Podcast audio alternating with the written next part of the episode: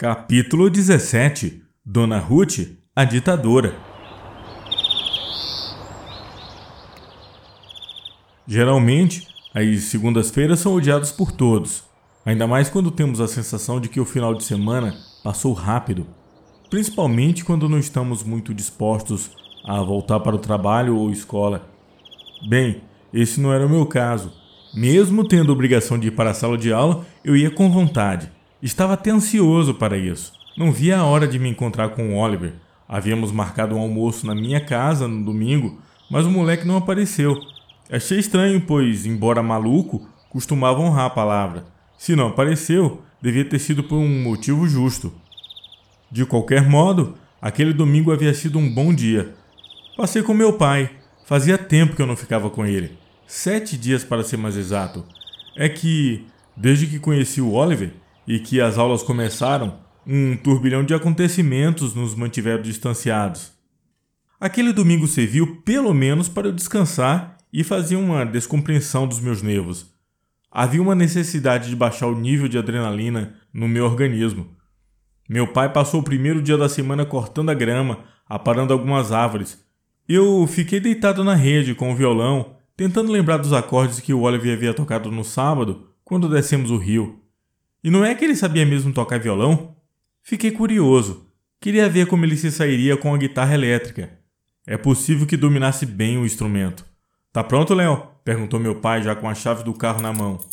Demorou, respondi usando a gíria do Oliver. Demorou o que, Léo? perguntou meu pai confuso. Ah, nada, respondi frustrado. Entrei no carro e pegamos a estrada.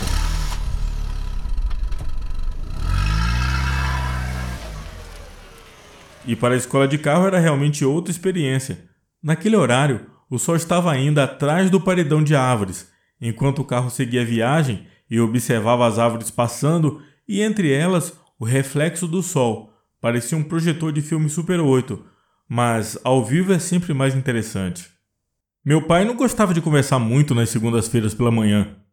Vai ver era porque seus pensamentos estavam nas contas. Sempre precisava ir ao banco cobrir os cheques, por isso eu evitava puxar conversa. Era até prazeroso, assim eu podia viajar nos meus pensamentos, projetando como seria o meu dia. Não demorou muito e já estávamos na frente da escola. Depois de me despedir do meu pai, corri para o portão principal que já estava aberto. O pessoal já estava entrando, mesmo antes de bater o sinal. Resolvi esperar o Oliver dentro da sala. Quando entrei, a Alessandra estava fechando a gaveta da dona Ruth. Ela tentou disfarçar, mas era tarde. Todos viram, inclusive o Oliver, que acabava de chegar. Bom dia, Léo. Olha, desculpa por ontem, tive um imprevisto e não pude ir. Desculpa mesmo. Tudo bem, Oliver. Não tem problema. Imaginei mesmo que haveria um motivo justo. Respondi enquanto acompanhava com os olhos a Dona Ruth, que seguia para sua mesa. Eu estava com aquela sensação de que algo iria acontecer. O que será que a Alessandra queria na mesa da Dona Ruth? Ao abrir a gaveta para pegar a lista de chamada, a professora ficou olhando para dentro da gaveta por alguns segundos. Olhei para Alessandra e percebi pela sua expressão que ela também pressentia algo ruim. Quem mexeu na minha gaveta? inquiriu Dona Ruth com aquele mau humor típico das segundas-feiras. Provavelmente ela também tem de cobrir alguns cheques, pensei. Dou dois minutos para quem quer que seja, assuma o que fez. Caso contrário, a turma inteira estará em problemas continuou. Eu sabia que seria questão de segundos até que alguém entregasse a Alessandra. No entanto, passou um minuto e a sala continuava em silêncio. A expressão no rosto da dona Ruth deixava claro que ela não estava brincando. Em outras palavras, estávamos enrascados. Vi que o Oliver estava reflexivo. Aquele não era um bom sinal. Léo, vamos falar que fomos nós, cochichou baixinho. Ficou louco de vez? Era o que dizia a minha expressão. Não bastava querer assumir a autoria de algo que não havia feito, ele queria me levar junto. Trinta segundos, alertou Dona Ruth.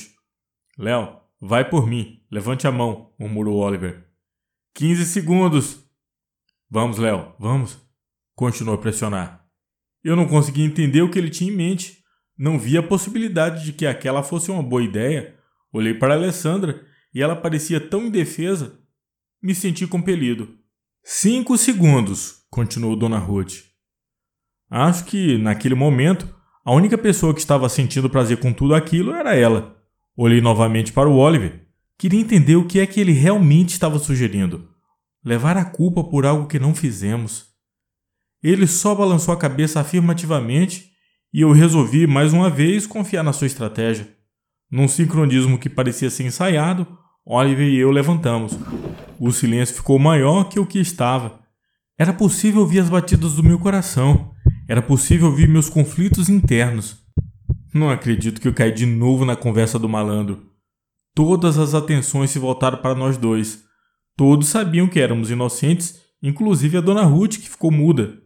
Mas era questão de tempo para que ela começasse com aquele discurso: Senhor Leonardo, senhor Oliver. E ela começou. Eu esperaria de qualquer um, menos de vocês dois, Leonardo e Oliver. Quem diria? Parecia que estava prestes a nos condenar à pena de morte. Mas quando ela pronunciou nossos nomes sem o uso dos pronomes de tratamento, senti certo alívio. Era um grande avanço desde a confusão da última aula, que, por sinal, havia acontecido na sexta-feira anterior. Decididamente, éramos dois garotos problemáticos. Como ela poderia dizer que não esperava isso de nós? Fiquei perdido, confuso, alegre, com medo. Meus sentimentos se misturaram numa amálgama conflituosa. Qualquer analista que tentasse me tratar acabaria mudando de profissão na primeira consulta.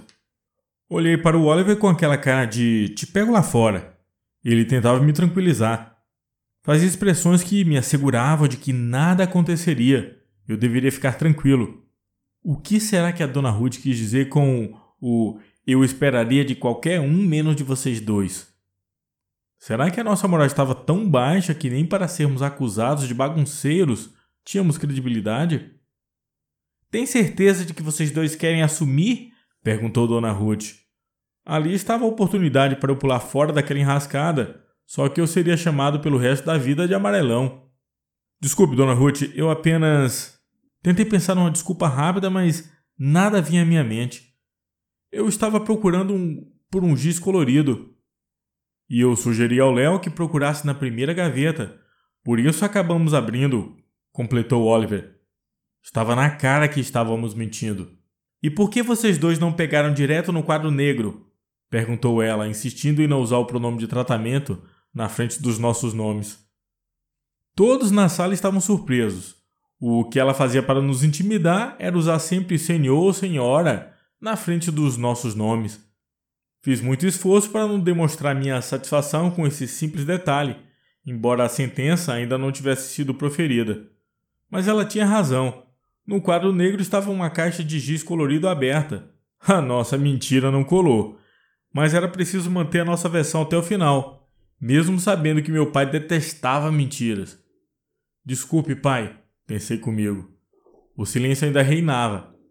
Todos estavam esperando pela sentença que veio logo em seguida. Peguem suas coisas. Vocês estão suspensos por um dia, decretou. Suspenso por abrir uma gaveta que nem estava fechada com chave? inquiriu Oliver. O modo como ele perguntou era óbvio, não serviria de ajuda naquele momento. Por dois dias, e se ouvir mais alguma coisa será pela semana inteira, encerrou a ditadora. A primeira coisa que veio à mente enquanto pegava a minha mochila é que a minha amizade com Oliver seria colocada em xeque pelo meu pai. Nunca havia sido suspenso, nunca dei motivos.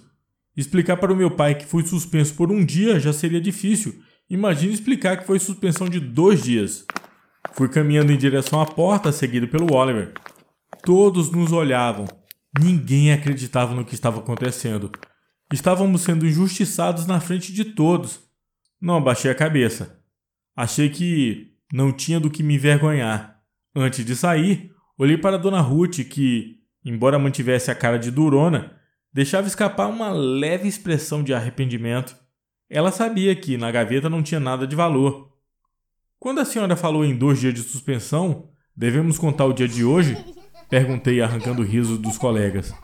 Eu sei que a pergunta seria engraçada, mas eu precisava perguntar. Não podia correr o risco de voltar para a escola no dia errado. Ela quase deixou escapar um sorriso. Voltem na quarta-feira e espero que estejam mais comportados. Saímos da sala e resolvi me segurar até sairmos da escola. Eu queria explodir com Oliver. mas não faria isso ali, onde todos poderiam ouvir.